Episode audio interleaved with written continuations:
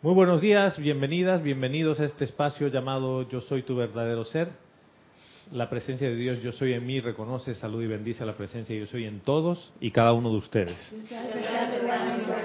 Domingo a 11 de la mañana, hora de Panamá, hora a la que transmitimos este espacio.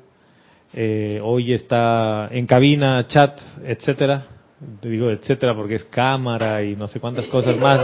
Verónica quien amorosamente te ayudará a pasar tus comentarios, hermano o hermana que nos escuchas a través de Serapis Bay Radio y Serapis Bay Televisión. El nombre del contacto en Skype es Serapis Bay Radio. Bien. ¿Algo que me estoy olvidando? Sí, el próximo domingo. No. Ah, sí. ¿Qué hay el próximo domingo? Servicio de transmisión de la llama de la ascensión. Domingo 16 tenemos esa actividad y el domingo 23 Matrix. La película. Matrix. La matriz, como quieran decirle. Empezamos con la trilogía de Matrix. Un tema de una película muy iluminadora.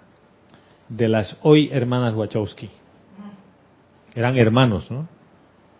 Los hermanos Wachowski. Y ahora son hermanas Wachowski. Porque eligieron cambiar de sexo, los dos. Sí, sí, se operaron todo. Pero bueno, ese es el tema de otra, de otra conversación.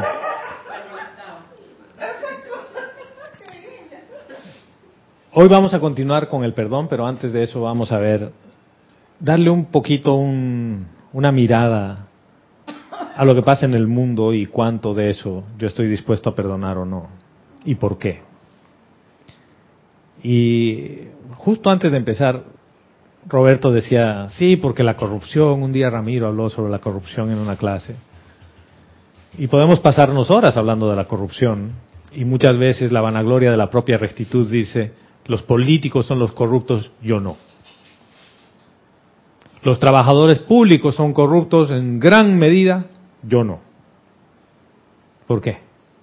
Porque ellos roban cuando están en su empleo y yo en el empleo que tengo hago todo bien. ¿Estamos bien hasta ahí? Y pueden hacerme una auditoría probado que yo no me robo un centavo. Pero el señor que trabaja en X institución le hacen auditoría y va a ir a la cárcel porque se roba todo. ¿Hasta ahí estamos bien? No, porque no. A veces se lo inventan también. Se lo inventan. Es un gran riesgo trabajar en la administración por eso. Se lo pueden haber inventado. Supongamos que no es inventado y que es demostrado y que la persona dice, me robé la plata. Ya. ¿Y qué? ¿Qué me hace diferente de ese ser humano? ¿Hay algo? Robar no, no es únicamente dinero. Ajá. Porque nosotros, por ejemplo, yo robé bastante. Estando en la oficina, un folder, un lápiz, que de repente estoy escribiendo y me llevo la pluma, ese es robar porque no era mía, era de la oficina.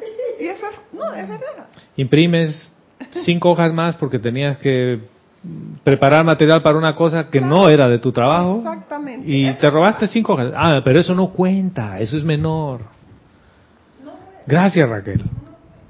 Uno piensa que nunca ha hecho nada y que tienes la vanagloria de la propia rectitud. ¿Qué pasa cuando tú tienes la vanagloria de la propia rectitud? Consideras que no hay nada por lo cual tú has transgredido la ley, por lo tanto no necesitas perdonar ni que te perdonen nada. También, ¿Lo ven? También cuando se roban las ideas de alguien. Ah, mira. Pues le acabas de robar la idea. Sí, sí, porque no es bueno. Por ejemplo, uno tiene eso mismo, que uno tiene un plan y uno sanamente uno se lo comenta a X persona y esa persona lo coge para ello y le funciona. Entonces me robó la idea. El wifi. Sí. El wifi. María del Pilar, Dios te bendice, hermano. Dios te bendice. Entonces, ¿qué me hace diferente a ese otro ser? Porque empezamos a ponernos en una línea en la que yo creo que estoy mejor o por encima de alguien. Porque yo sé más que tú, porque yo tengo más que tú, porque tú has metido la pata más veces que yo. ¿Con base a qué medida? Cuando uno critica y ve cosas, porque uno tiene algo de eso en uno, Ya. por eso uno lo reconoce y lo ve. todavía no vamos a llegar ahí, pero es así, como tú lo planteas, exactamente igual. Hay una enseñanza del espejo, que el Mahachohan habla, del salón de los espejos, que en realidad es que tú te ves reflejado en la gente. Tú proyectas esa energía. Y esto es peligrosísimo, ¿no? Si yo veo corruptos por todos lados, hermano. Ah, uh, no, no, no, no, eso yo no puedo aceptar. Si yo veo maleantes en todos lados y gente que se quiere aprovechar de mí, ¿qué parte de mi conciencia está siendo proyectada? Pero toda. Uh, sí, Salomé lejos del micrófono dice, toda, toda, toda, toda tu, es tu película, Salomé. Pero eh, vayamos un pasito más atrás. Y yo les contaba el caso de un médico en Bolivia que tenía que operar a un niño de tres años que tenía un cáncer terminal o, y cáncer en varios órganos y decidieron sacarle un riñón, que era donde estaba un tumor muy grande. Y se equivocó de riñón y le sacó el bueno.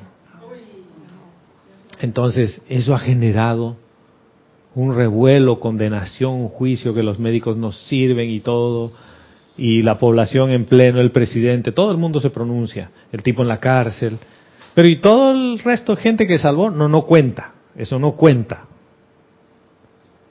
No cuenta que tú metas la pata. El día que tú metes la pata, tienes cárcel. Ese es un modelo mental que llevamos como humanidad en varios sentidos. Y muchas veces uno tiene ese modelo metido en el programa que te lo han puesto en el pasado, bien atrás, pero a mí no me importa cuando te lo han puesto. Lo importante es que ese programa está activo hoy en el presente. Y que cuando tú metes la pata, no importa todas las cosas buenas que has hecho. Esa metida de pata hace que se caiga todo. Les voy a dar un ejemplo. Yo conozco gente que hace dieta. Dice, esta semana es vegetariana, hermano. No voy a comer nada de carne. Nada de carne. Ni un poquito. Tercer día, vamos bien. Cuarto día, pasa por una taquería. Ves que hacen tacos al pastor. ¿no? Así como el shawarma. Y huele. Estás comiendo ahí. Estás comiendo. Y se le hace agua a la boca. Pensamiento, sentimiento, pero dice, no, no, no, yo no voy a comer. No me puedo permitir. Quinto día, vuelve a pasar por el lugar. Dice, al final nadie me está viendo. Y muero de hambre. Un masquito. ¡Qué delicia! Bueno, no pasa nada. Día siguiente, ¿cómo he hecho eso ayer? Iba tan bien. He hecho cuatro días de vegetarianismo y el quinto día vengo a caer. Pero Y, que- y también que íbamos. también que íbamos. Y también que También íbamos. que íbamos. Pero eso no es todo. Es que me falta fuerza de voluntad. ¿Qué, qué estoy haciendo? Me acabo de convertir en mi propia víctima. Soy el victimario, soy la víctima. No soy libre. Fíjense, de entrada no soy libre. Yo me estoy autoimponiendo cosas en un pseudo camino espiritual de liberación. Y esto yo quiero que lo vean. Nada que yo me autoimponga me va a liberar.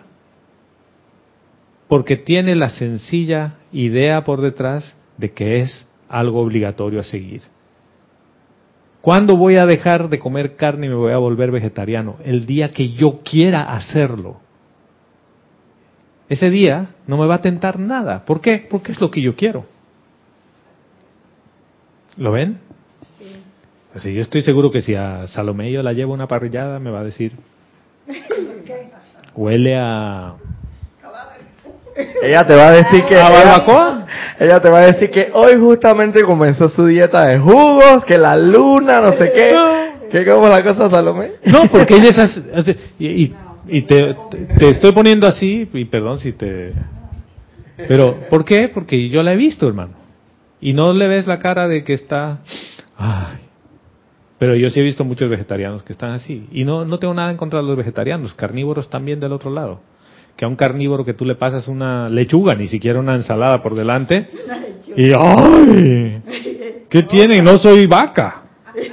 Sí, sí. Yo a mi mamá le decía eso cuando me ponía las, las ensaladas delante, le decía, "Ma- mamá, yo no soy rumiante. yo no tengo que comer eso.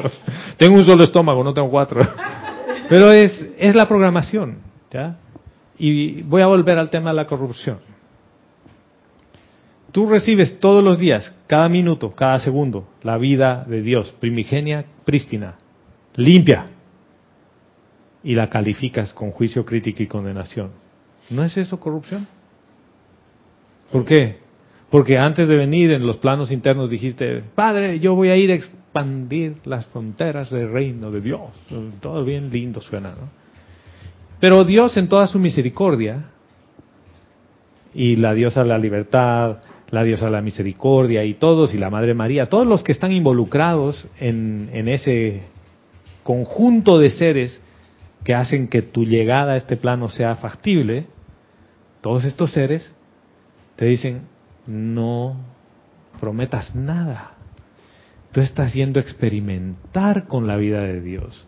Lo que tú vas a hacer allí es experimentar. No vas a hacerle daño a nadie con nada de lo que haces.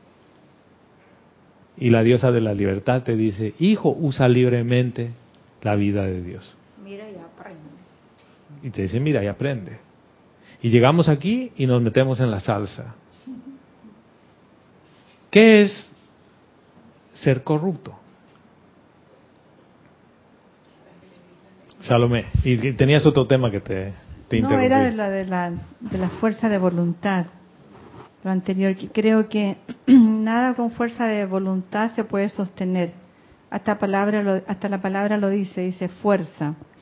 es a, a la fuerza. a la fuerza. Es obligado. Y no es natural. No. Entonces, si yo quiero hacer una dieta de, de comida o de ejercicio o de cambio de vida o de lo que sea, lo hago a la fuerza, no lo voy a sostener, no va a ser permanente.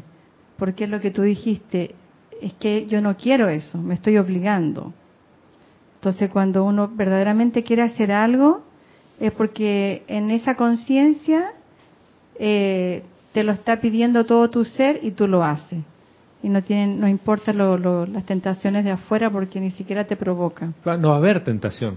Porque lo que Por tú eso, quieres está no claro. te provoca. No te No provoca. es una tentación que te pongan un filete, que te pongan un helado. O sea, No me, es- ha- me ha pasado eso, por ejemplo, no con es- las bebidas gas- gasificadas.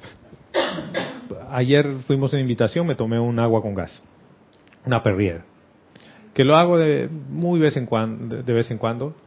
Después de la cirugía me dijeron nada de gas, pero después yo me he dado cuenta que puedo tomar algunas cosas, pero no me provoca una Coca-Cola, por ejemplo, ¿no? Eh, a ver, sí, ¿eh? Está. Pero antes yo me moría por una Coca-Cola. Y a veces digo, sí, pruebo un poquito. Pero no hay un sentimiento por dentro que diga, ¿qué daría por tomarme esa Coca-Cola y no sentirme mal? No hay eso. O sea, no es que no lo haga, porque este es el otro punto. A veces uno no hace porque no quiere tener la consecuencia de sentirse mal después. ¿Me entienden?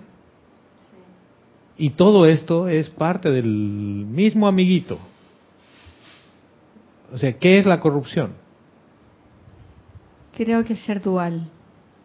Es decir, lo que tu mente, tu mente dice una cosa y tu presencia o tu corazón dice otra. Y uno está ahí en la, en, en la lucha. En, y entonces cuando no, no eres uno con tu presencia, no eres uno en todo, entonces eres corrupto contigo mismo. Contigo. ¿Y ya? Porque dices lo que no piensas, o sea, lo que no sientes. Haces lo que no quieres, o sea, dices no cuando quieres decir sí, dices sí cuando quieres decir no.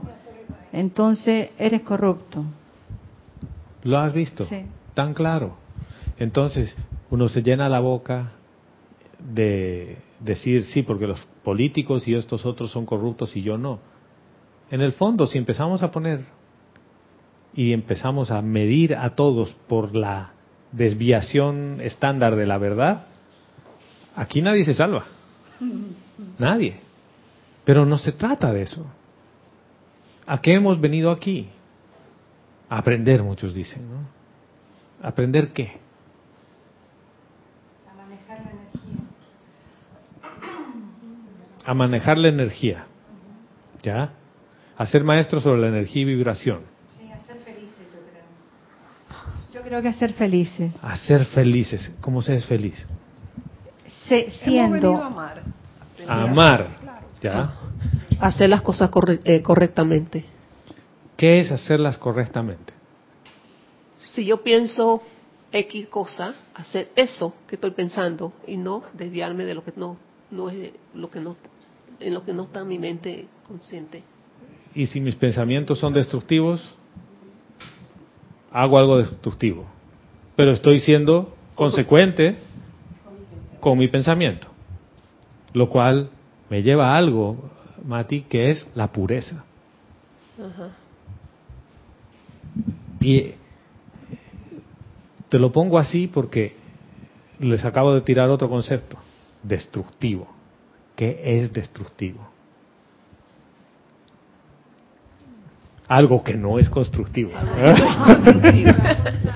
Para mí, lo destru- para mí lo destructivo es hacerle daño a otra persona, o, a- o al ser, a cualquier, eh, a una mascota, al mismo, a la misma naturaleza. Eso es ser destructivo. ya. Que puede ser con mis pensamientos, mis actuaciones. Se los voy a poner de otra forma para abstraernos un poco del asunto. El planeta Tierra es un laboratorio en el mundo de la forma, en el mundo creado. Tu esencia, la presencia yo soy, está en una esfera en la que no es un mundo tridimensional creado, es una esfera energética, ¿cierto? Por lo menos así lo hemos aprendido en la, en la enseñanza de los maestros ascendidos.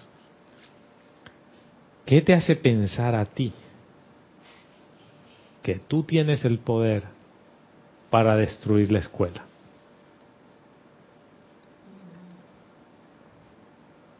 ¿Me siguen?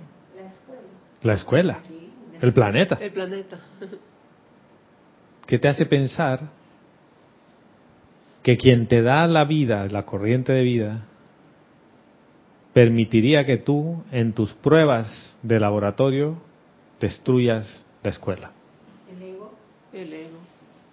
El ego. Ese que dice que Ya. él es el que manda. Tibio. Tibio. Sí, señora. Elizabeth Alcaíno desde Nueva York nos dice, Dios los bendice a todos, hermanos queridos. Dios te bendice, hermana. Dios te bendice. Y responde, hemos venido a ser simplemente. Hacer. Esa, esa respuesta se acerca más, ¿no? Hacer, ¿qué? Hacer lo que tú eres. Pero ¿y si yo no sé quién soy o qué soy? Y miren, ¿por qué los estoy llevando en todo este viaje para volver a hablar del perdón?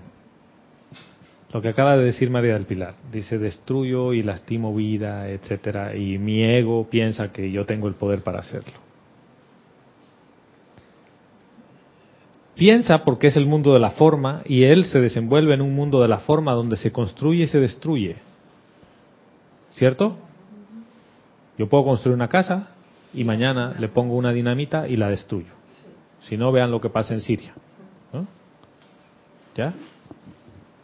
Pero todos estamos hablando con base a un mundo dual donde se construye, se destruye, se ama, no se ama, se ilumina, no se ilumina, se pelea, no se pelea. Pero todo ese mundo es creado. ¿Cuándo yo voy a darme cuenta quién soy? Cuando me dé cuenta que yo no pertenezco al mundo creado. Yo estoy del lado del creador. O sea, estoy más arriba, en un lugar desde donde yo puedo crear con pensamiento y sentimiento algo en el mundo de la forma. No yo humano. Eso está como el documental que vimos, donde la persona se puede sanar sin necesidad de, de, De medicina, de claro. medicina, Porque- El efecto placebo. Porque entonces tú te estás conectando. O sea, esas personas que, que dicen son milagros se conectan con sus seres para poder entonces. Y mira, ni siquiera es que se conecta con su ser. Para mí viene por lo que dice Elizabeth y lo que acaba de decir. Eres, te das cuenta que tú no eres la parte limitada. Porque si, si yo sigo identificándome con algo pequeñito que está sujeto al- a los huracanes, a los terremotos y todo, y cuyo cuerpo físico está en un mundo de la materia y que cuando muere cesa la vida, no puedo hacer lo que tú me estás diciendo. Tiene que ver esto con que debes conocer tu, tu plan divino. Porque Y- de allí, al conocer tu plan divino, ya está. ¿Y cuál es el plan divino? Justamente, por eso te digo, no es tan fácil porque conocerlo. Yo quiero, yo creo que si, si, si logras trabajar ya tus cuatro cuerpos inferiores y no hay interrupción de ningún tipo, este, llegas a, a conocer tu plan divino, porque lo que interrumpen son nuestros cuerpos. Y si llegas a conocer tu ¿Tú plan crees que son los es cuatro o es uno? el cuerpo físico, cuerpo etérico, cuerpo mental y cuerpo ¿El físico cómo interrumpe a que conozcas tu Ah, plan? Bueno, yo pienso que de muchas maneras. El físico, si no funciona bien, eso también interfiere en los otros cuerpos.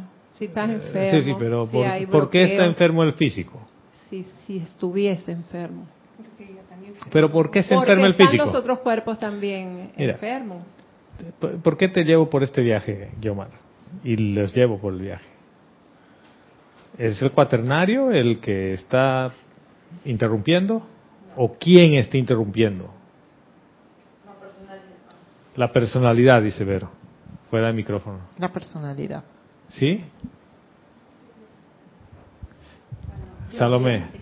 Yo creo, yo creo que ni siquiera necesito saber cuál es mi plan divino. O sea, si yo me dejo llevar y, y me conecto, o sea, me convierto en mi presencia, bueno, solo siento y ese sentimiento viene de lo más profundo de la luz. ¿Necesitas convertirte en lo que ya eres?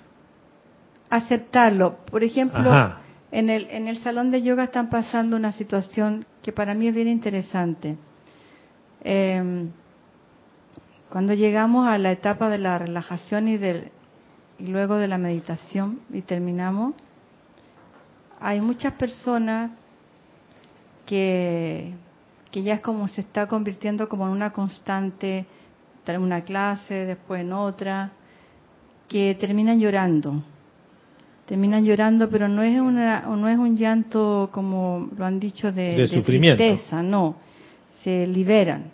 Ya. Y entonces, ¿qué, qué, ¿qué es lo que ocurre allí? Que cuando llegamos a la relajación, yo las llevo al sol. Les digo que visualicen un sol gigante en su pecho, que entren en el sol y se sumerjan en la luz. Y que, que se permitan ser lo que verdaderamente son, que son seres de luz. Porque si pueden observar sus pensamientos, se dan cuenta que no somos el pensamiento, hay una distancia. Si pueden observar sus sentimientos, tampoco son el sentimiento. Y si pueden relajar y, e identificar las sensaciones del cuerpo físico, también hay una distancia. Entonces no es nada de eso. O sea que eres el dueño de todo eso. Exacto. Y esas personas que no son metafísicas, hay una que me, me conmovió mucho, que es el, novio, que es la pareja de mi socia, que no, no cree mucho en los decretos ni en las cosas, y el otro día terminó llorando, llorando, y que dijo que se había ido y que había visto todo violeta. Y jamás hablamos del fuego violeta, pero él vio, y lo tengo en mi celular porque yo no le hablé a él, sino que lo vi tan conmovido que por respeto lo dejé, me fui, pero me quedé preocupada porque no sabía lo que le pasaba. Estaba llorando, llorando, llorando.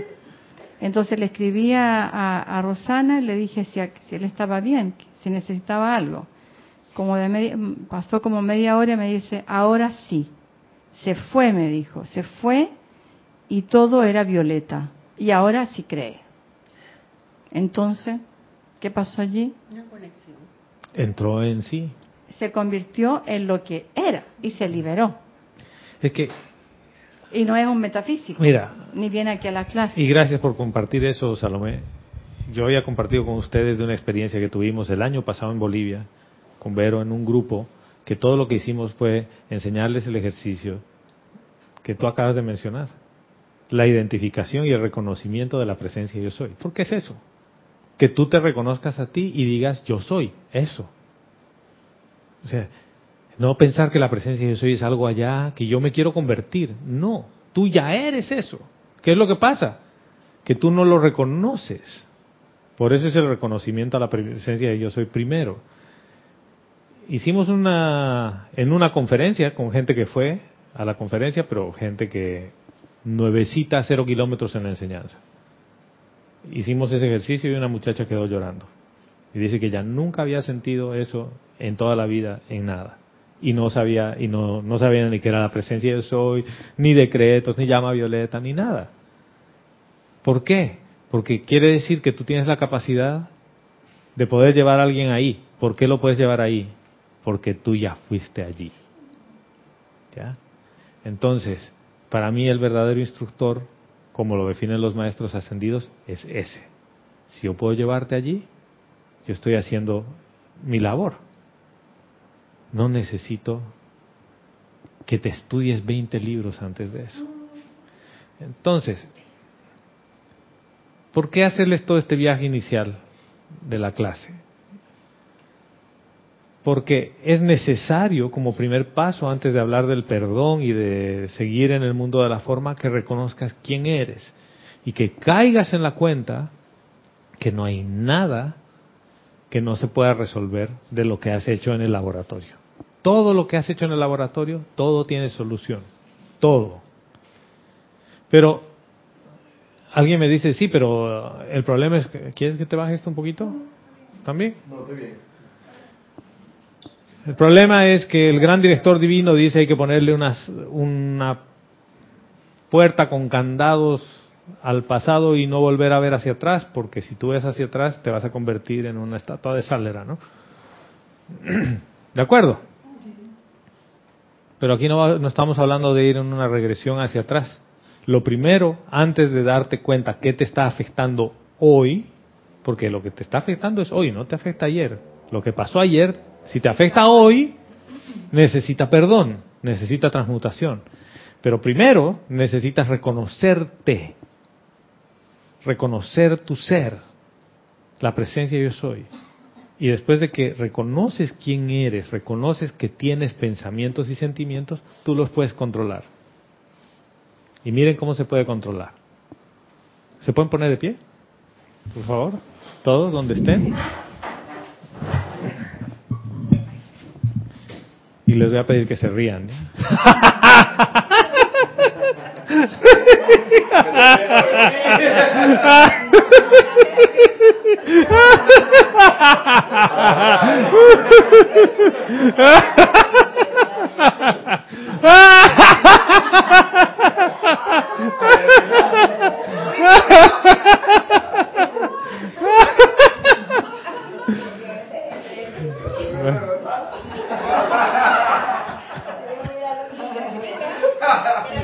¿Ya está?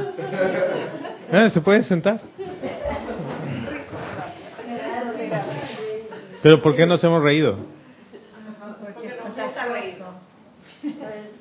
Por- pero ¿por qué? Yo no les he contado ningún chiste, no he hecho ninguna tontería. Yo creo que tú nos llevaste a desviar nuestra atención. Ajá. Contagiamos. ¿Te Con contagiaste? tu risa, sí. No.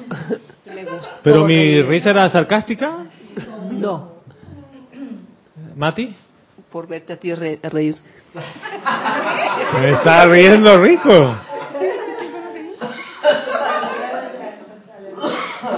¿Qué pasó ahí? Y seguiste una instrucción. Obedecimos, Dijiste, Por favor, simplemente. póngase de pie y rían. Sí. Y ni siquiera lo cuestionamos. Ni se cuestionaron y Fuimos rieron. Corderito. Porque ¿quién es el que cuestiona? La mente. La mente. Fue Pero- muy rápido. Fue rápido. Ya. ¿Quién no se ha reído?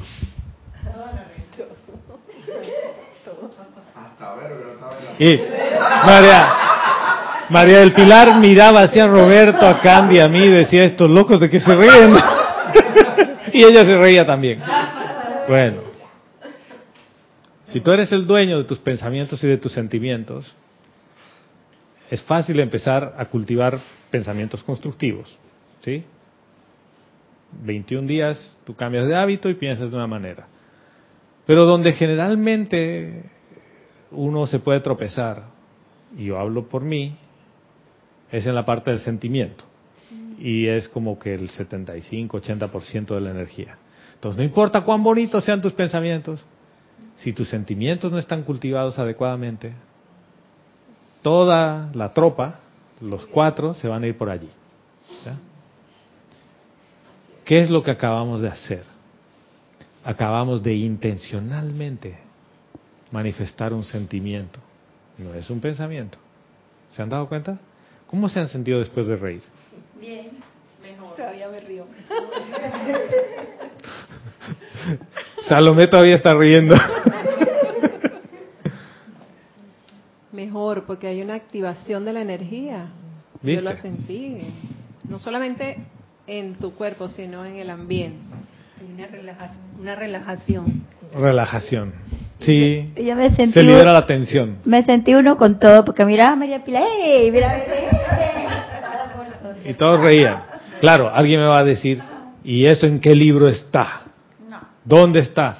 No está en ningún libro, ¿ok? Si me van a venir a escrutinar y decir en qué libro le enseñar, no está en ninguno. Pero en algún momento dado, cuando tú te das cuenta que intencionalmente puedes odiar, o puedes amar, o puedes reír, entonces empieza a poner tu intención allí, porque allí está tu atención y eso sí está en la enseñanza. Dice, donde piensas y lo que piensas y sientes eso traes a la forma y allí donde está tu pensamiento, dice, allí estás tú. Y si yo pienso que yo puedo reír, yo río. Y nadie me ha obligado a reír. Y no les he contado un chiste sarcástico ni me he hecho la burla de nadie. Eso les acaba de demostrar que ustedes tienen la capacidad de sentir lo que quieren sentir cuando lo quieren sentir. O sea, esto es súper poderoso. ¿Por qué? Porque yo puedo pensar lo que yo quiero, yo puedo sentir lo que yo quiero, el momento en el que yo quiera. Gonzalo, y nos lleva a vivir el, el aquí y el ahora, o sea que tú eres dueño de ti en este momento, de lo que sientes, de lo que piensas, porque yo he podido decir, ay, qué ridículo reírme, por ejemplo, y ahí está interviniendo eh, Tu mente. mi mente. Pero entonces somos dueños en el aquí y el ahora de lo que sentimos y lo importante que es saber lo que estamos sintiendo ante cualquier experiencia Exactamente. Que esa es la pista que tenemos para saber qué es lo que tenemos que perdonar. Por ejemplo, si tenemos que perdonar a alguien, cuando estamos frente a esa persona, ¿qué sentimos? ¿Qué estamos experimentando cuando nos acercamos o cuando pensamos en ella? Entonces tenemos muchas pistas si vivimos en el aquí y el ahora. En- en Y el saber- sentimiento definitivamente es el que va a mover todo esto, porque la sanación y el perdón tienen que ver mucho con tu mundo emocional. Y si tú te puedes reír sin ningún motivo aparente, quiere decir que tú puedes estar feliz sin ningún motivo aparente. ¿Y por qué digo aparente? Porque es del mundo de las apariencias. ¿Ves? A mí este ejercicio me encanta. Y hay otro que, bueno, he aprendido para liberar la, la tensión acumulada en el hígado. Que es igual. No, no. Ah. Gruñes. Los psicólogos y los médicos han llegado a la conclusión que cuando uno gruñe como los animales, el hígado se activa y empieza a liberar sus toxinas. Dices, pero yo a quién le voy a gruñir. Mírate en el espejo y gruñes. pues, "Arr", y te vas a reír. No, no, no es risa. Gruñe. Pon todo tu sentimiento en gruñir. Y vas a darte cuenta que es difícil empezar a enojarte. Y después dices, "Pero yo por qué me enojo, ¿no? Bueno, es otro tema. Sí, señora. Un momentito. Olivia Magaña desde Guadalajara, México, dice, bendiciones, amados hermanos. Dios te bendice, Oli. Dice, gracias Gonzalo por esta deliciosa sesión de risoterapia. Ser como niños otra vez, dejar un poco la programación del ego y solo ser feliz. Gracias, hermana. De eso se trata. Porque al final es tu sentimiento y tú lo puedes manifestar. Y miren, no les he tenido que explicar, porque si yo les explicaba de qué se trataba la sesión, más de uno lo habría cuestionado. Y Raquel fue de la mano con Oli, ¿no? Es una risoterapia. La risa te hace liberar una serie de sustancias en tu cuerpo físico. Pero ¿de dónde viene? Del momentum de acumulación que tienes en sentimiento de risa. Si no, no podrían reírse. ¿O no? Bueno, entonces, volvamos un paso atrás. Yo reconozco quién soy. Paso número uno. Paso número dos es que también reconozco que al estar bajo el hechizo de la personalidad, vamos a hablar de hechizo así para ponerlo bonito, traigo cosas a la forma que yo no, no me gustan. No es que no quise traerlas, porque si yo vuelvo 10 años atrás en el tiempo, con la conciencia de 10 años atrás, voy a meter la pata igualito que 10 años atrás. Porque, ¿quién de ustedes mete la pata intencionalmente? O sea, de, de saber, de decir, ¿saben qué? Yo creo que esto es destructivo y yo lo voy a hacer de todas maneras. Yo creo que matar está mal, pero me gusta matar.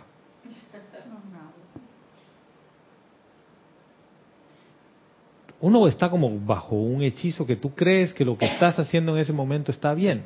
Si no, no tendríamos fanáticos religiosos que se ponen bombas y que estallan pensando que eso es lo que los va a liberar.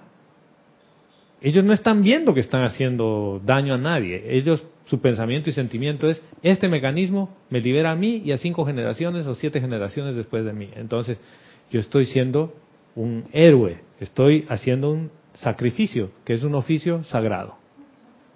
¿Ya? ¿Por qué los llevo por todo este viaje? Porque de alguna manera no hay ningún motivo para juzgarte. No hay ningún motivo para criticarte y condenarte. No hay ninguno.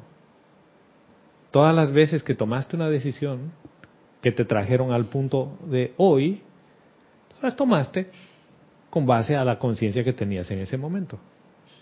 Entonces, a veces uno arrastra pensamientos y sentimientos discordantes que vienen hasta tu presente porque están hoy. O sea, a mí no me interesa cuándo se crearon, pero están hoy aquí. ¿Cuál es el mecanismo de liberación de eso? Es la ley del perdón. Pero para eso necesitas verlos. ¿Y cuándo los ves? Acaba de decirlo Guiomar de alguna manera. ¿Cómo te sientes, hermana? Tu sentimiento te dice, ¿estás a gusto? ¿Estás bien? No. Miren, la más mínima molestia. Si me duele un poquito la espalda baja, ah, es que he estado mal sentado, es que no, eh, es la silla, es muy dura. ¿Ven hacia dónde voy? ¿Qué estoy haciendo, Salomé? Justificando. Estoy justificando el dolor y encontrándole una buena razón. Estoy poniendo una razón externa a un dolor que se manifiesta internamente y que estoy sintiendo. ¿No sería más fácil decir, yo soy la ley del perdón y del olvido y la llama violeta transmutadora, transmutando toda causa, efecto, registro y memoria de lo que causa este dolor o esta molestia en la espalda? ¿Lo acaban de ver? Sí, pues ahí estaría la dualidad de un, de un estudiante de la luz, en que creo en mi presencia, pero cuando tengo una situación X, no creo. Quiere decir que no soy tan estudiante de la luz, nada, ¿no? Claro. Porque yo voy a ponerme en una cosa, ¿ya? Aquí en esta escuela, ¿no? Aquí en esta esquina está el demonio rojo, ¿no? Y aquí en esta otra está el demonio rojo. ¿no? Ustedes saben, ¿no? Si ya les he hecho el chiste, pues ya está. ¿eh? En esta esquina está el demonio rojo y en esta otra está el demonio rojo. ¿eh? Ahora entiende usted. Pero era un poco ganoso, ¿no? Entonces, ¿dónde viene la dualidad? Yo digo, yo voy a estudiar la luz. ¿Dónde debería estar mi atención? En la luz. En la luz. ¿Qué hago distraído con el demonio rojo? ¿Lo ven? Entonces, ¿por qué me tengo que latigar por lo que pasó? Me acabo de distraer. ¿Dónde debo volver mi atención? A la luz, a la presencia yo soy, de vuelta. ¿Es tan difícil? Cada vez que viene un pensamiento discordante, un sentimiento discordante, lo único que me está diciendo es, hay algo que te está impidiendo volver tu atención a reconocer quién eres. Y como no puedes reconocer quién eres, ¿qué tal si la liberas a esa energía? ¿Cómo la liberas? Con la ley del perdón. Pero no a todo el mundo le gusta esta receta, Candy. ¿Por qué no? A mí sí me gusta porque la he experimentado y me ha Ah, funcionado esa. muy bien. ¿Ves? Ese es Candy, me encanta eso. Dice, a mí sí me gusta, a mí no me importa lo que no le guste. ¿eh? Y eso está bien, hermana, así es. Le preguntaste la menos indicada. Así es. Es como, no, no, no. A la más indicada. Es la más indicada. Exacto. Es la única Es la que- más indicada. María del Pilar. Porque María del Pilar me habría María respondido lo mismo. No, fíjate. María del Pilar me habría respondido lo mismo. Porque si yo quiero hablar de la felicidad, ¿por qué paso el tiempo hablando de mis, momentos infelices y de la transmutación de la infelicidad? ¿Por qué? Masoquismo, pues. Masoquismo.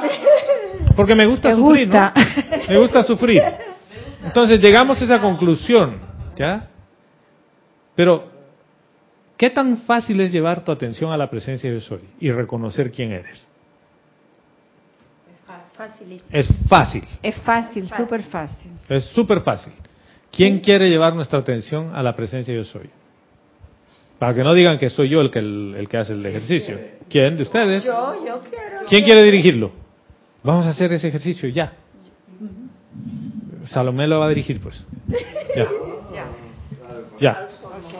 Entonces, que nos diga qué, qué hacer. Música, por favor. Música. Oh. Música, maestro.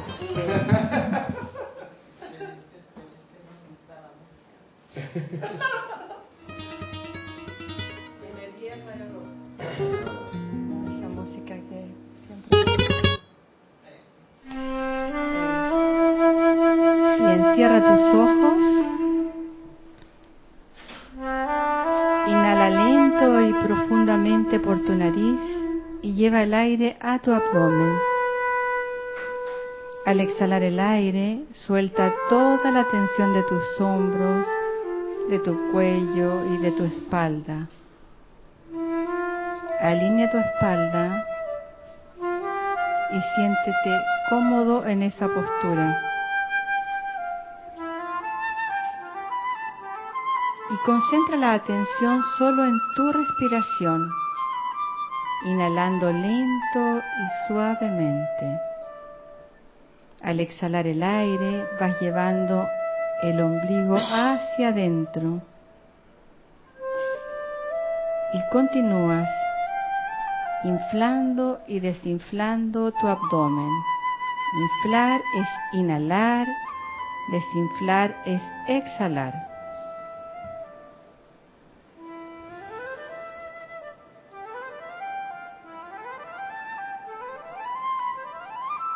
Y ahora visualiza en el centro de tu pecho un gran sol luminoso, brillante, radiante, inmenso, con radiación de todos los colores del arco iris. Entra en ese sol y sumérgete en su luz. Permítete sentir lo que verdaderamente eres.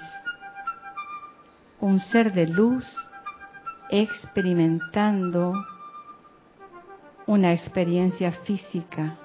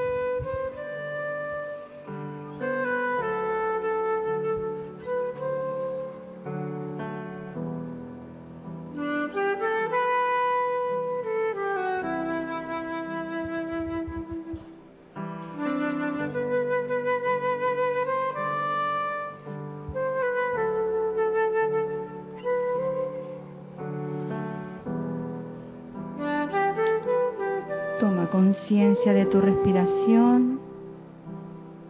Toma conciencia de cada espacio de tu cuerpo. Y en tu próxima exhalación, abre tus ojos. Regresa aquí.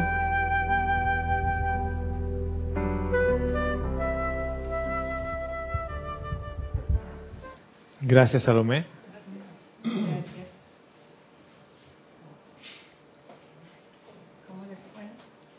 Bien. Bien. Y ahora, uff, ese es mi teléfono. Sí, sí, es mío. Y el mío anda perdido en la casa, lo ando buscando y no lo Me llaman de la ONU.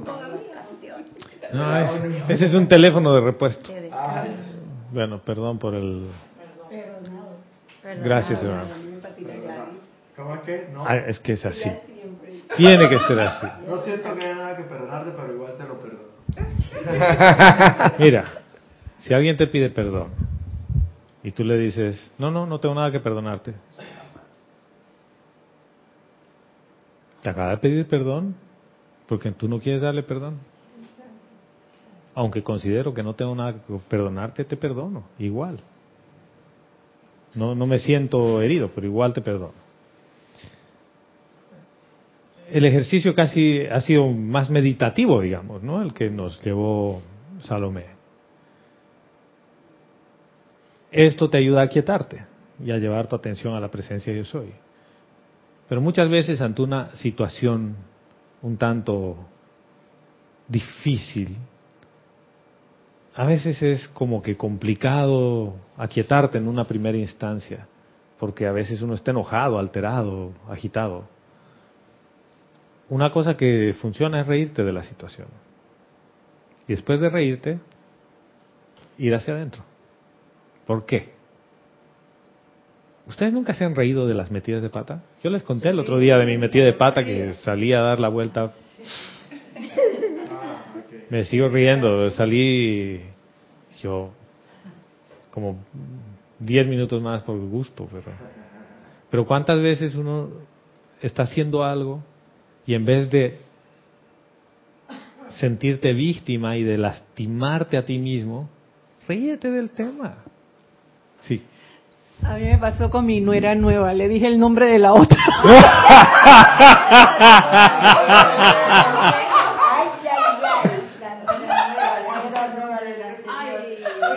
El nombre del anterior, sí. Ay, ¿tú no eres eh, fulanita? No. Esa es la ex.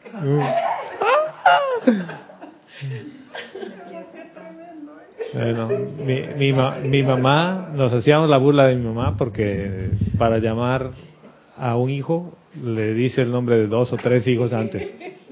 ¿no? Entonces, a veces cuando iba a llamar a mi hermano que le dicen pillo, le dice Lalito, ¿no? Me llama a mí, ¿no? O llama al, nieto, Juanito, y entonces, Pillito. Pero después uno está en las mismas, ¿no?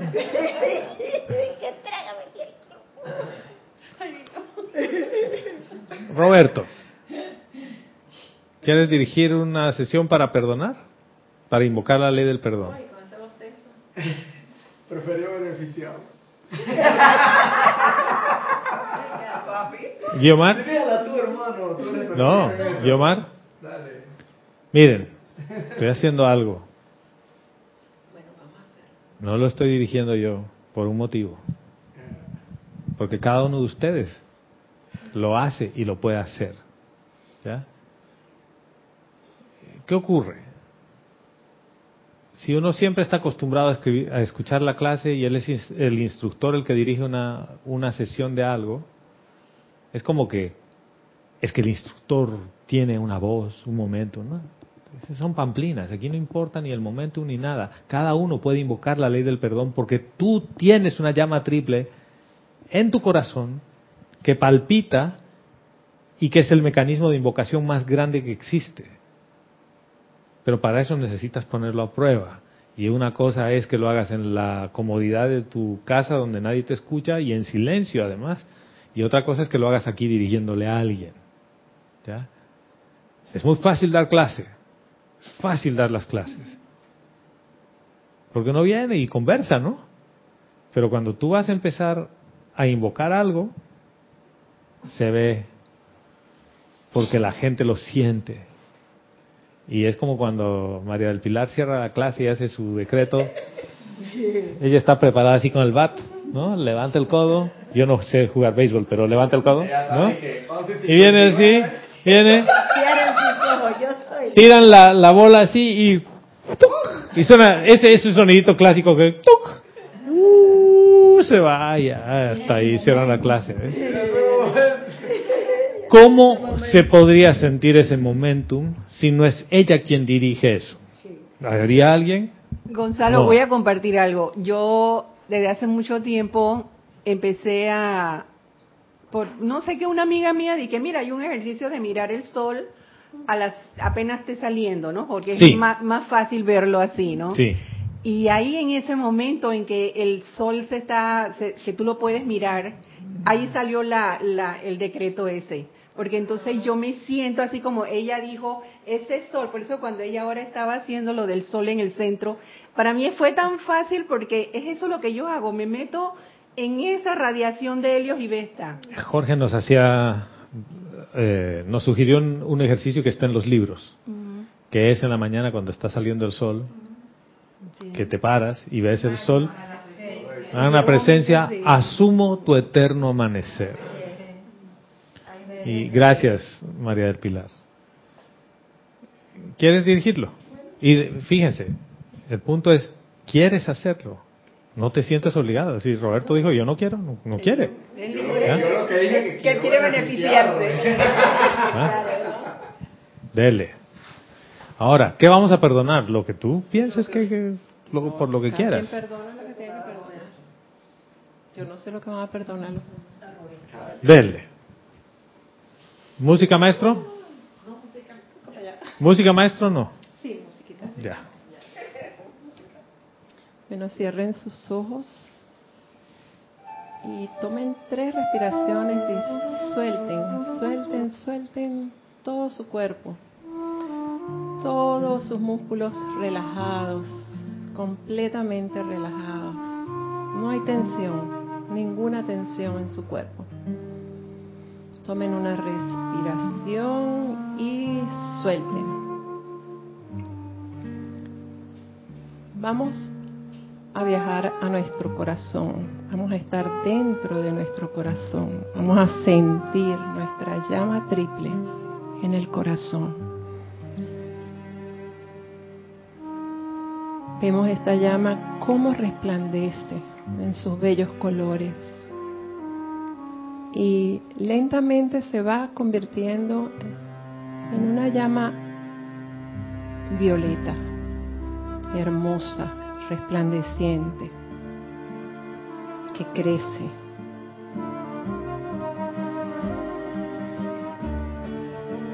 Y esta llama viaja, viaja por el universo, sale de nosotros y nos lleva a un hermoso lago violeta. Hermoso. Allí vemos a los amados seres del rayo violeta que nos sonríen y nos llaman y nos dicen, vengan hermanos, entren, sumérjanse. Vemos a la Madre Kuan vemos a todos los seres del fuego violeta que nos esperan y con amor nos llaman a sumergirnos. Y lentamente ya vamos entrando en esas cálidas aguas. Y ahora viene a nuestra mente todo aquello que no tenemos consciente, pero que tenemos que perdonar. Y también lo que tenemos consciente. Y abrazados con estos seres de luz del rayo violeta,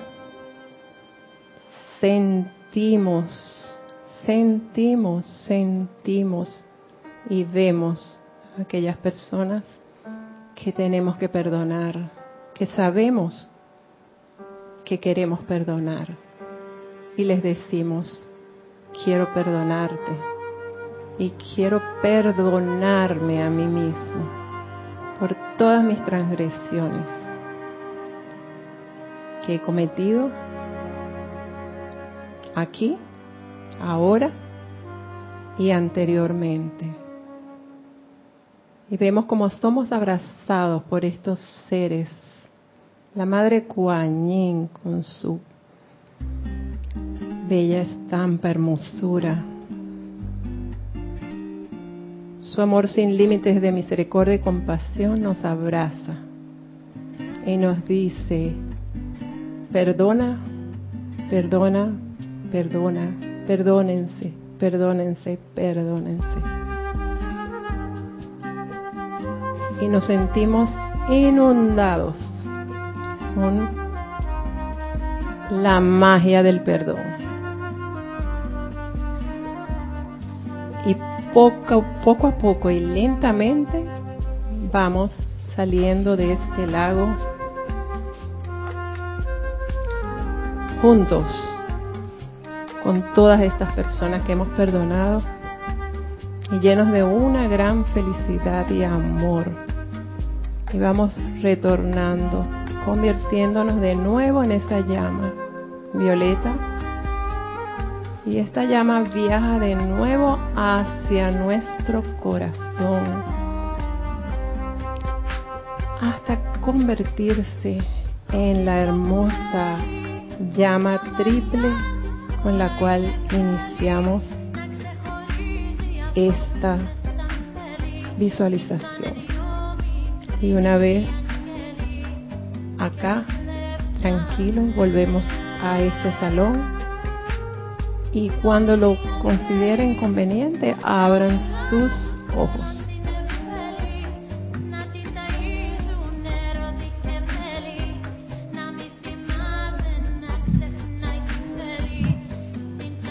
Gracias, Guillermo. ¿Cómo te sientes?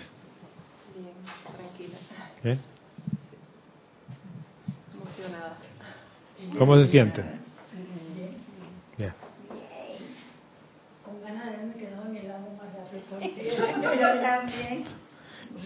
¿Por qué me sacan del lago, loco? Dice.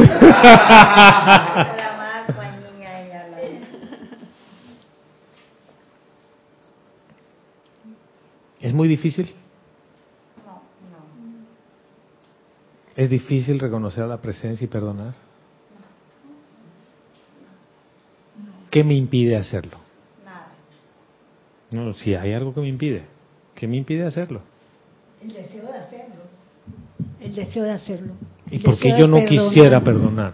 Porque cuando uno perdona, uno se da cuenta que uno está mejor, más liviano, más todo, más feliz. Sí, porque te quitas la mochila con las piedras, ¿no? Y Porque no te la quieres uno lo ha quitar. hecho anteriormente y desde la, primer, la primera vez que se hace y se siente, ya uno lo que quiere está perdonando todo. Esto quiere, esto sí, quiere decir que de alguna manera me gusta estar enfermo, ¿no? No. ¿A quién le gusta estar enfermo? Moqueando todo el día. Ah, Ah, es que yo todos los días tengo que tomar Alegra para mi alergia. Gonzalo, yo creo que en esto del, del perdón nosotros tenemos que tener cuidado del lenguaje que usamos acá en, en el aquí y en el ahora, porque el hecho ya de decir me duele, eh, estoy enfermo, o sea, y el lenguaje para todo. O sea, Quiere decir que pienso, siento, traigo a la forma. El decreto se cumple. Miren, yo vine, vine ayer en la tarde aquí al, al Serapis y llegué con dolor de cabeza. Y yo sabía un poco que mi cuerpo me estaba reclamando algo, que se llama agua. Ustedes saben, ¿no? Es el líquido elemento H2O. Que cuando tú lo privas por tiempo prolongado al cuerpo, el cuerpo dice, ¿qué pasó, no? Entonces, Kira amorosamente me dice, ¿quieres un vaso de agua? Le digo, "Uf, bienvenido sea. Me tomé el vaso, pero así, uff, me tomé tres vasos de agua seguidos. Y el dolor de cabeza se fue. ¿Por qué? Porque tú estás conectado con tu cuerpo y sabías lo que necesitaba. Pero si tu atención no está en- anclada con tu divinidad, tú tomas una pastilla. Exactamente, y a eso iba mi querida Palas, como decía Jorge, a- al comentario de Guiomar. Muchas veces es me duele y me tomo la pastilla, pero yo no me tomo el tiempo de escuchar qué está pasando, qué parte de la energía. Y, y por cierto, yo no le dije a mi cuerpo físico, perdón porque te he privado de agua por muchas horas, porque lo que comí, porque eso tiene que ver con la comida, la comida que comí antes requería de mucha agua para ser dige- digerida. Entonces tu cuerpo, el sistema digestivo dice, a mí no me importa si no has tomado mucha agua. Yo le quito agua donde necesito porque esto hay que procesarlo y tiene que salir. Si no se queda aquí se pudre, o sea que dale. Ese tipo de cosas uno no escucha. Y si no escuchas la parte física que te hace pensar que la parte emocional la vas a escuchar, te acostumbras. No tienes energía en la mañana y te tomas un café para suplir el mal sueño que estás teniendo acumulado, por ejemplo. ¿no? Aparte que hay gente que le gusta, le gusta el café, pero hay gente que sin un café en la mañana no funciona. Y ojo, no estoy criticando el tema, simple y llanamente les digo, ¿no sería más fácil empezar a atender las causas? Y las causas se atienden tomando conciencia, primero reconociendo la presencia de soy en ti, luego llama a Violeta con ley del perdón. Y fíjense lo que hizo Guiomar. ¿Quiénes estaban allí? Los seres del séptimo rayo.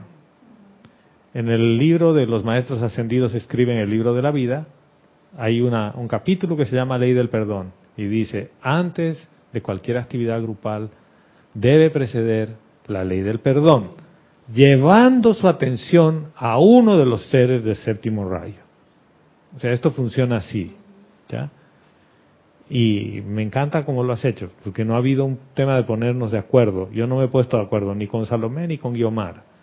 Y cuando se quedan aquí Candy y María del Pilar a dar clase o Gladys que ha estado la última vez o cualquiera de ustedes, no nos ponemos de acuerdo para decirles, tú vas a decir esto, cuidado que no digas aquello, tú hazlo así. ¿Por qué? Porque confías. ¿Y por qué confío? Porque confías en tu presencia, en la presencia de los De cada uno de nosotros. ¿Yo confío en la persona o confío en la presencia? Ese es el punto, Guiomar. O sea, no puede fallar nada Porque no va a fallar nada si tu atención está donde debe estar. Eso es todo. ¿Y qué pasa entonces con las susodichas metidas de pata? ¿Te distrajiste? ¿Importa? Y cuando la gente viene con sus guantes de box y dice, he venido a boxear contigo, tú le dices, está bien, hermano. ¿Tú quieres boxear? Yo no. Yo no. Ojo que la tentación inicial era, yo estaba con los guantes. Y después, ¿qué estoy haciendo? Yo, yo no he venido a boxear, ¿o sí?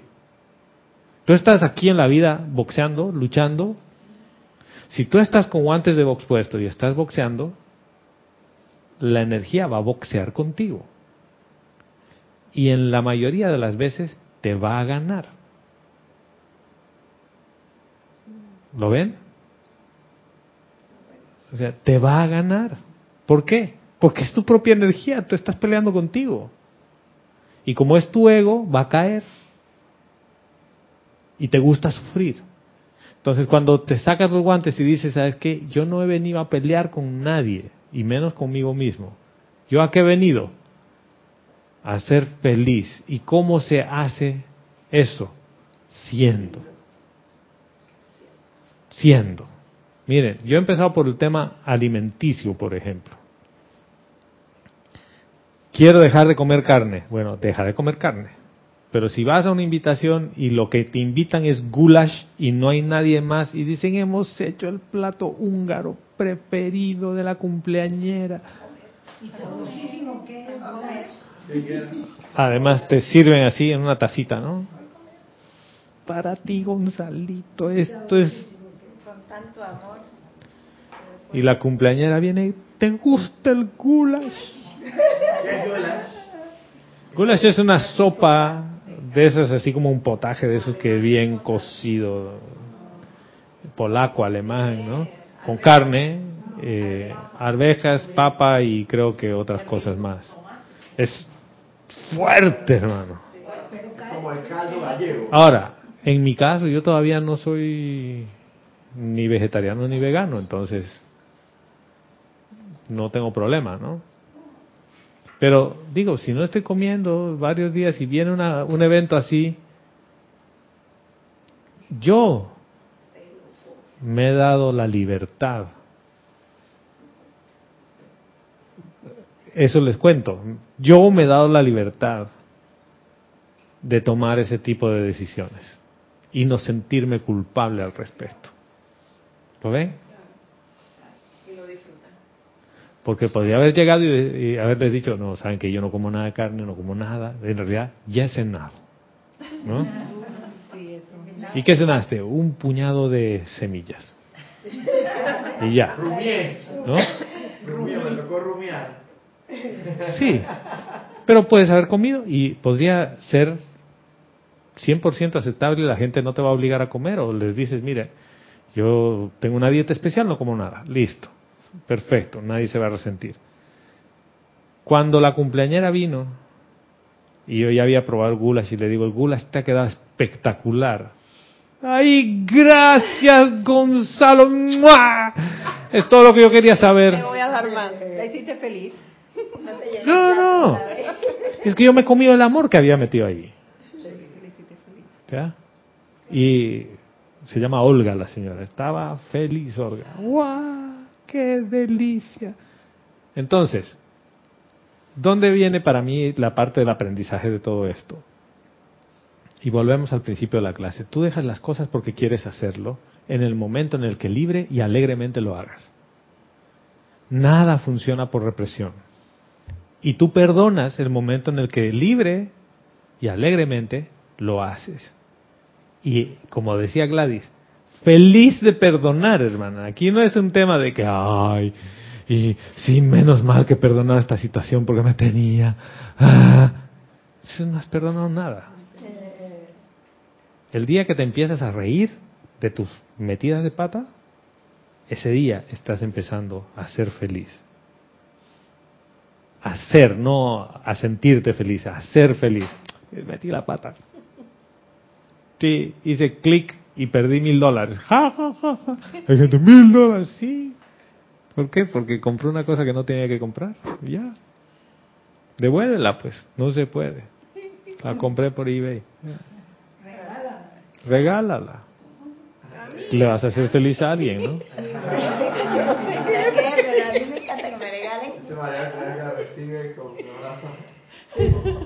María recibe el, María Pilar recibe el regalo de mil, de mil dólares alegremente.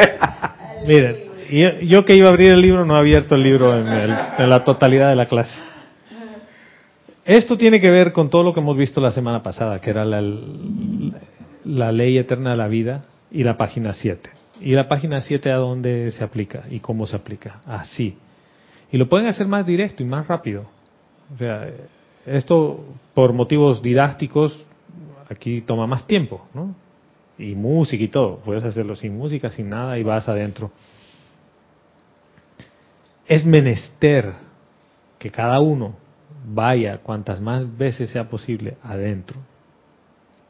Esa es toda la receta. No importa cuántos libros te sepas de memoria. Si tú no puedes, no tienes la capacidad de ir adentro y de redimir la energía, no funciona. No va a pasar nada. No te evitas que no vas. No, no te vistas que no vas, eso. No te vistas que no vas. Ya esta fiesta no has sido invitada, hermano. Y a veces te vistas, te vistes, llegas a la fiesta y te dicen, "Mm, su nombre no está en la lista. ¿No? Ni con fake ID. Gonzalo, definitivamente que estas tres discípulas tuyas, las cuatro discípulas, te tienen una radiación totalmente distinta. Candy es puro amor, Gladys es puñete directo. Pero, hermano, María del Pilar es un poquito más tierra. y, Y acá es puro romance. y mira, Puro, puro poético. y yo celebro eso. Y yo celebro eso. ¿Por qué? Porque cada una es única. Porque quiere decir que están sacando su radiación de lo que son.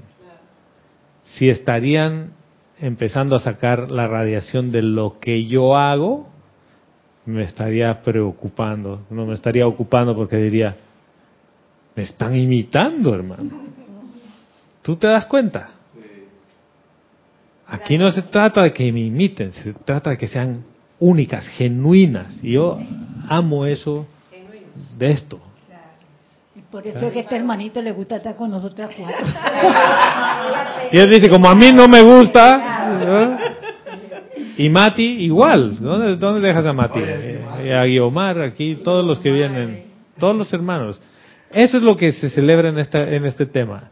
Y yo sé que nos hemos extendido un poquito de la duración de la clase, pero el, el propósito era ese. El propósito era demostrarles que el perdón es algo que está al alcance de todos. La llama violeta está al alcance de todos. Y si tú quieres lograr tu ascensión, fíjense, próxima transmisión de la llama el próximo domingo. Pónganle atención a la descripción del templo. Es el único templo donde el orden de las llamas o de los rayos, de lo que quieran llamarle, cambia. Porque el cuarto rayo, que es blanco, se convierte en el séptimo, en el último. Quiere decir que todos cambian un peldañito. Y antes de lograr la ascensión es necesario que pases la cámara violeta. Y en la cámara violeta, donde está esa cortina que tú solo la ves, está todo lo que acabamos de hablar. Está el reconocimiento a la presencia, el tema de la rendición, el tema del amor divino del rayo violeta y perdón y liberación.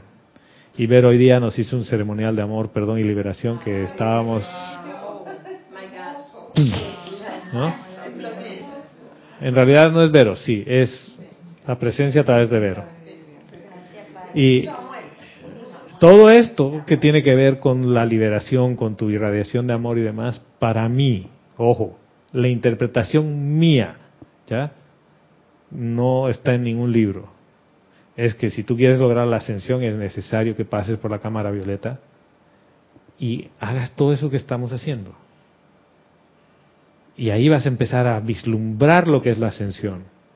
Vas a empezar a tener el destello de lo que es la ascensión. Y no te lo van a contar. Y no se vuelve algo lejano, hermana. es bien cercano. Porque tu corazón lo que quiere es eso, quiere liberarse. ¿Y cómo se libera? Con el séptimo rayo. Ese es el rayo. Yo recién lo he venido a comprender, que ese es el rayo. En todos los maestros dicen, llama a Violeta, llama a Violeta. Y tú llamas a Violeta y Violeta no está. ¿No? ¿Sí sabías eso, no? Llamo a Violeta Parra, no. ¿Qué canta Violeta Parra? Gracias a la vida que me ha dado tanto. Sí, señora.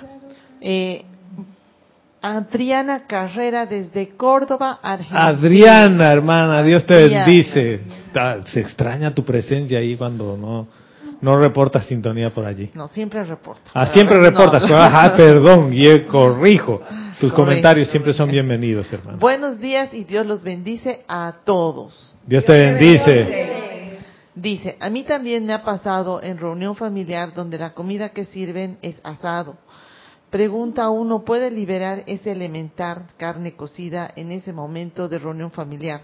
Lo liberas conscientemente con la llama violeta en silencio, así como también el deseo de comer carne que está en el ambiente. Sí, Pregunta. ahora la, la pregunta es, ¿tú quieres que la gente deje de comer carne? Pero les pregunto. Yo quiero que la gente deje de hacer algo. A ver. Es su propia experiencia. Ajá, Ella está pasando por una experiencia que ya uno pasó. Porque yo creo que lo que es bueno para mí es bueno para todo el mundo. Salvator y Mundo. Salvator Mundi dice. Porque aquí Salomé dice, porque eres papá. Porque me siento papá, me siento mamá. O siento que yo soy iluminado y el resto no. Estoy con algunos cavernícolas que comen carne. Vanagloria de la propia rectitud. O Fíjate. orgullo. Ese es un sentimiento muy humano, ¿ya? Y muy altruista. No por vanagloria, sino por el hecho de que dices, yo me siento bien sin comer carne y quisiera que mis hermanos también lo experimenten. De hecho, que cuando yo no como carne, me siento más ligero, ¿ya? Y que cuando como carne, me siento más pesado. O sea, me siento, escucho a mi cuerpo. Pero vuelvo al tema. Es muy altruista y muy humano el que tú quieras que la gente experimente el beneficio que tú has experimentado. Pero aquí viene el pequeño detalle técnico que es lo que dijo Gladys. Es su propia experiencia. Tú puedes hacer la liberación del elemental, llama violeta, todo lo que tú puedes hacer allí. Pero al final la gente va a dejar de comer No. cuando quieran dejar de comer. Cae uno como pesado, So- antipático. y miren, uno le está diciendo eso. miren, miren el, el tema cultural en el sur, porque en el sur esta conversación en, en un país asiático no tendría lugar, ¿no? Estaríamos hablando de que dejen otra cosa, no, ¿ves?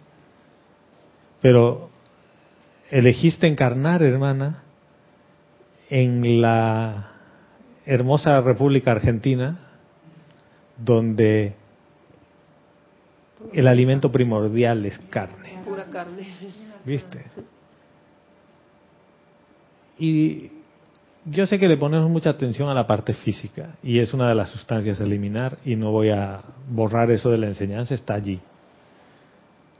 Pero tú no crees que hay una parte que sí te llevas y otra parte que no. ¿Dónde se queda el físico?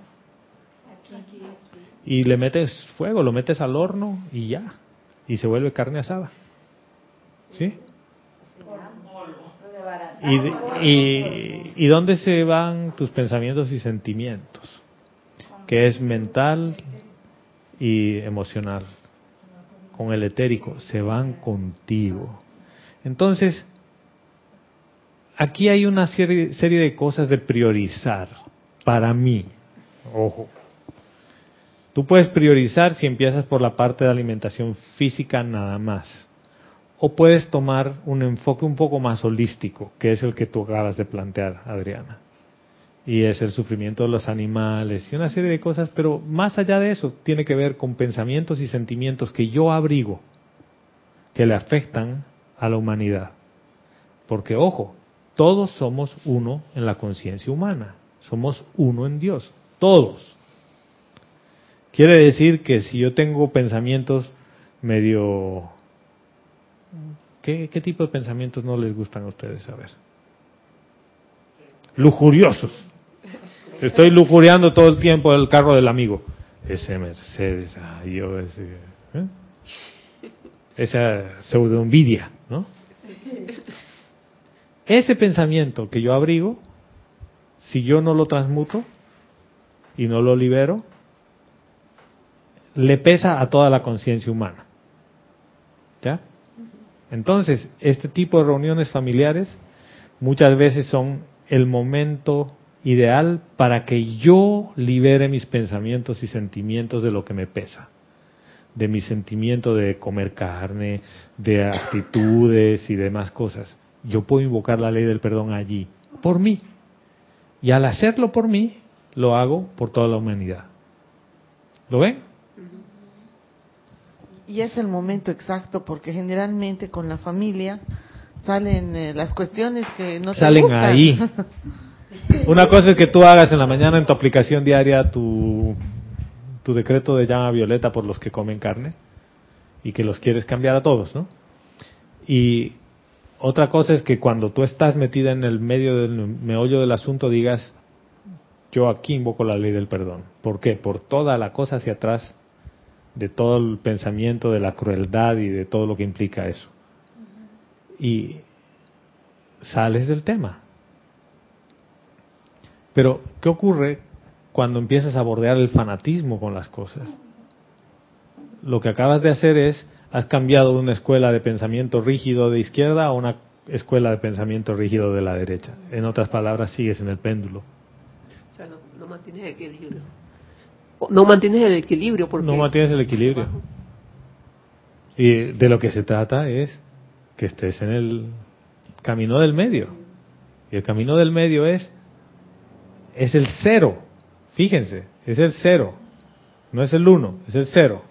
El camino del medio. Para ir al uno. Bueno, Cuento. eh, en una ocasión, sí, en el 78 por allá, estuve en Buenos Aires. Entonces, con el grupo que el grupo que yo iba, nos invitaron a una gran casa. ¿Sabe lo que son los argentinos, no? ¿Qué había? carne. carne, entraña, pollo, bueno, pollito sí no comí, pero digo, de todo, papa y pan y vino. Esa era la cena. Y era, ¿qué voy a hacer? No como, no, todavía no conocía la enseñanza, quiere decir que no transmuté nada, sencillamente comí. Sí. Porque tú vas a una casa que te invitan, una casa especial, y tú dices, ay no, yo no como eso, ay no, yo no como eso, no, pero no. Pues yo venía de otro grupo que era estrictamente vegetariano, pero ¿qué hago? Yo comí, no les voy a hacer porque caes mal. Y pasa todo lo contrario también, mal, Raquel. Gracias. mal. por- y, y pasa todo lo contrario también. Eres súper carnívoro y te invitan a una cena vegana. Esa es más fácil. Esa es más fácil. No, porque eh, no.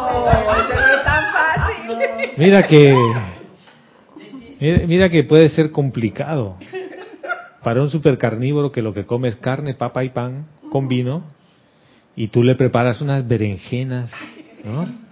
Con esos brotes de Bruselas y cosas por el estilo y le vas a ver la cara así. ¿Y esto con qué se come? y cuando lleva el primer bocado y esos sabores así tan diferentes, que le ponemos mucha importancia a la parte física. Y el cuerpo físico, no quiero decir que no dejes de comer carne, es una de las sustancias a eliminar, eso está en la enseñanza, fin de la historia. Pero le pones mucha atención a la parte física y no tanto así a tu pensamiento y a tu sentimiento. Y la ley eterna de la vida no dice lo que tú comes, tú traes a la forma. Dice lo que piensas y sientes. Y aquí el que dirige la orquesta es el pensamiento. Entonces, si tú quieres hacer algo, lo primero es que empieces a cultivar tus pensamientos.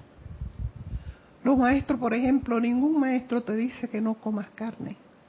Los maestros te dicen, bueno, hay que ser vegetariano por esto o esta razón, pero cuando tú evolucionas tú mismo vas a rechazar. Tu cuerpo rechaza. Tú lo rechazas, no es que te obliguen a hacerlo, porque si te está obligado entonces no estás en el camino. No. Y si es obligatorio otra vez, otra vez si es obligatorio no funciona. Nada funciona. Pero yo sé que le ponemos mucha atención al tema alimenticio físico, ¿ya? Porque quieres que tu físico funcione muy bien. La pregunta del millón es, ¿por qué el físico no funciona muy bien? ¿Porque no le das la gasolina adecuada? ¿O porque los pensamientos y sentimientos que tienes son discordantes y le afectan al físico? Y eso es lo principal. Por eso, es, y eso es lo principal. ¿Viste? Por eso el Maestro Jesús decía que había que tener cuidado no con lo que entraba por la boca, sino por lo que salía. Por lo que ella sale, porque, del corazón porque procede. son las palabras que uno está diciendo, son decretos y se Sí. cumplen. Pero eso no quiere decir que es una licencia para irte al otro extremo. O sea, si a ti te interesa seguir la enseñanza de los maestros ascendidos, hay siete sustancias a eliminar. No te dicen cuándo. Tú las eliminarás a tu propio ritmo. Pero a eso se le pone la atención una vez. En cambio, al tema de juicio, crítica, condenación, pensamiento y sentimiento se le pone la atención en la mayor parte de los libros. Por lo tanto, tú sopesa. ¿Qué crees que va a tener un mayor beneficio para ti? Eliminar juicio, crítica y condenación de ti. Porque Eso- los maestros lo dicen y en varios de sus libros. Es lo que nos tiene dando vuelta aquí. Exactamente. Entonces, quizás te vas a seguir comiendo tu, tu asado una vez al año. ¡Pau! Eso le gusta, sí señora. Adriana eh, seguía comentando, dice, con la práctica uno participa de la reunión familiar sin comer carne, explicando a los demás Sí. con palabras simples que no te apetece comer esa comida en particular.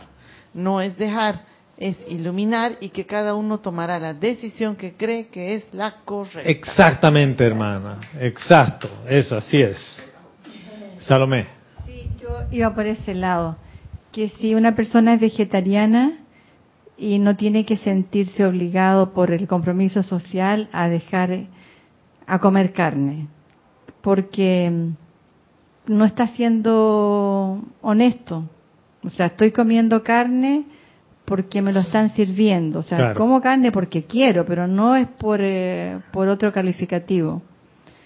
Y no es y a mí sí depende me- qué priorices, ¿no? Porque hay veces que uno puede priorizar, sobre todo en cierto tipo de culturas. Eh, por ejemplo, si yo voy a comunidades indígenas, Ah, tienes que hacerlo, porque si no los agredes. el, el rechazo que genera va en pensamiento y sentimiento Sí, con una ola tan grande de energía que era mejor que te comas el pedazo de carne y ya. claro. Discer- discernimiento. Sí, es discernimiento. sí. Es discernimiento. Sí, eso. Pienso que, bueno, nada la fuerza. Y a mí sí me gustaría que todo el mundo fuera vegetariano, no por arrogante ni prepotente, sino que porque creo que el mundo sería mejor, habría más bosques, habría alimento para todo, porque sostenible. el animales, los animales son los que se comen el alimento de mucha gente que no lo tiene. El otro día una persona... Sí me gustaría Sí. que no se comiera carne. El otro día una persona me, me trajo una idea al respecto. ¿no? Y ella tiene un negocio de comida vegana y, y de estilo de vida saludable. Y le digo, ¿y tú eres vegana? Me dice, no. Yo como carne de vez en cuando. Y me dice, soy vegetariana la mayor parte del tiempo y eventualmente como carne. Y le digo, ¿y por qué, y por qué no vegana? ¿No? Me dice, mira, si tú te vas a los fundamentos del veganismo puro,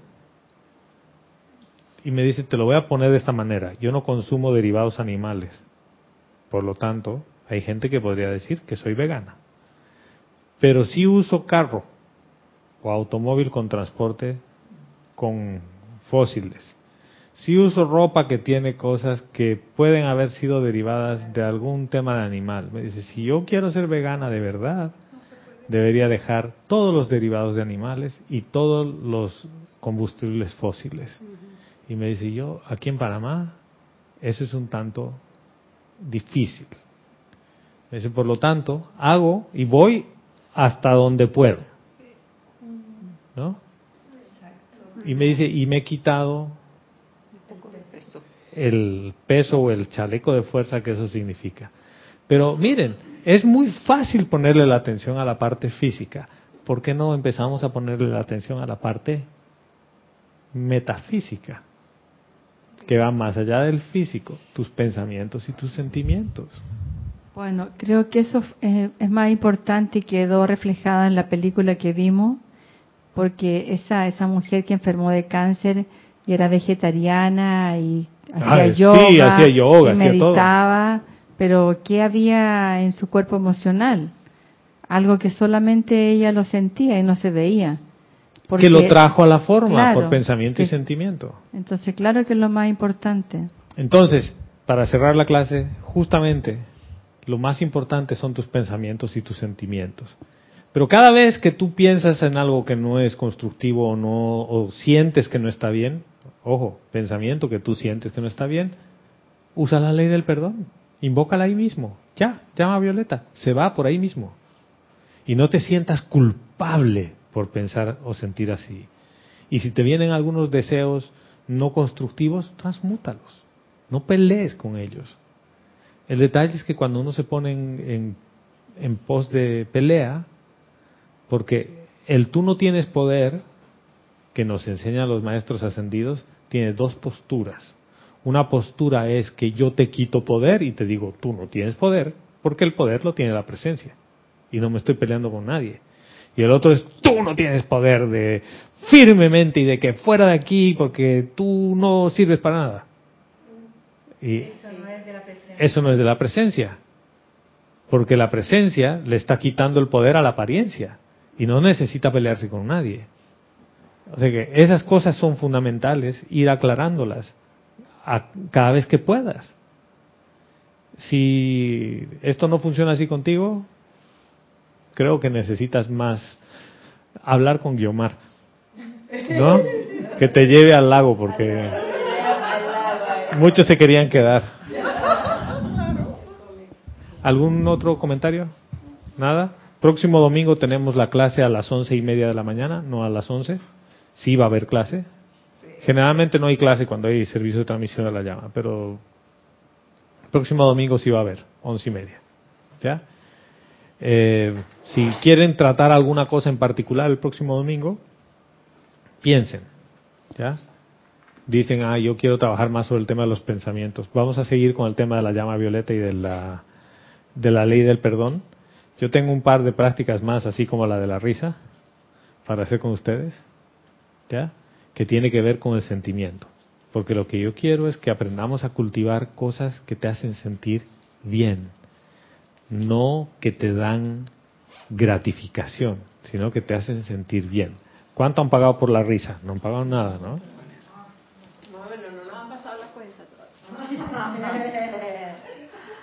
Olivia, al respecto, después tenía un comentario que decía que hay un grupo de personas maravillosas en algunos hospitales de México que van a implementar esta técnica de risoterapia y las personas se sanan más rápido. Totalmente. Y, sabe- y ahora, gracias Oli. Y ponemos ahí el, el comercial, ¿no? Antes de cerrar la clase. ¿Ustedes saben qué pasa cuando ríen? ¿Qué le pasa a su cuerpo? Se activa la endorfina. Se activa la endorfina, sentimos agrado, felicidad. Y. Segregan muchas endorfinas. ¿Qué hacen las endorfinas?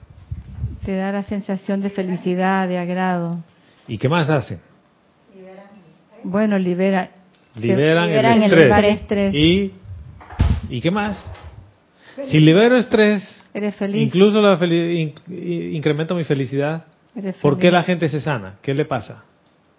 Le sube la defensa del organismo. ¿Qué es Bo- eso? Bota las El toxinas. sistema- Las- el sistema Sube el Inmunológico. sistema- Exacto. Ajá. La risa, no la risa sarcástica. Al generar más endorfinas y al estimular cierto funcionamiento de tu cuerpo físico, estimula esa alegría y felicidad y tu sistema inmunológico se fortalece. Por lo tanto, tu sistema inmunológico puede deshacerse de los agentes extraños que son la apariencia de enfermedad. ¿No les parece fantástico? ¿Eh? Y uno se ríe sin motivo, hermano. Sabe, Gonzalo, que yo acostumbro, eh, busco ahí en, en YouTube, hay esto, chistes, yo lo pongo para reírme aunque sea sola, pero me río, ¿no? Y también hay se- esto, hay algunas también que son sesiones que hay varias personas y hacen esa terapia de risa. Ahí yo lo pongo y me río ahí. Yo, para, para terminar, les voy a... Me han mandado un chiste ayer y se los leo bien cortito. Está una niñita, así como de cinco años, conversando con un niñito de la misma edad en la escuela. Y le dice, la niña le dice al niño, oye, ¿en tu casa también rezan antes de comer? Y él le responde, no, porque mi mamá sabe cocinar bien.